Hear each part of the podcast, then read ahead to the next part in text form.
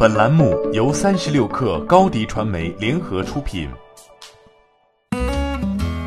本文来自三十六氪作者牛耕。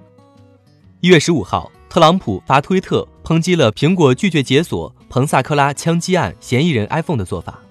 我们一直在帮助苹果解决贸易和许多其他问题，但现在他们拒绝解锁杀手、毒贩和其他暴力犯罪者使用的手机。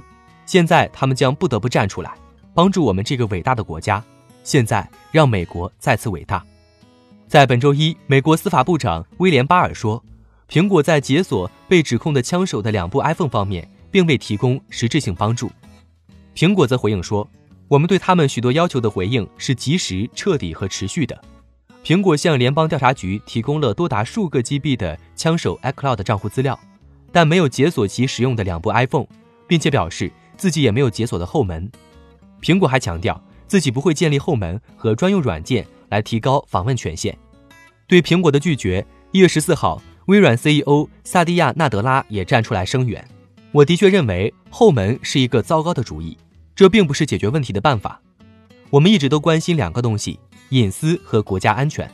我们需要一些法律和技术解决方案，才能让这两件东西都成为优先事项。事实上，苹果的做法几乎是四年前的重演。二零一五年十二月二号，美国南加州圣贝纳迪诺市的三名枪击者造成十四人死亡，二十一人受伤。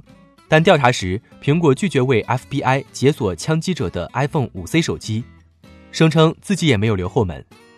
最终，美国司法部宣称自己花了一百三十万美元，约合八百九十四万人民币，找第三方公司解锁了 iPhone，事件才告一段落。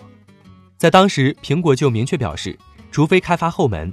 否则，苹果也没有办法解锁这些 iPhone。而一旦开发后门，这种技术就会被反复使用，涉及不可预计的设备。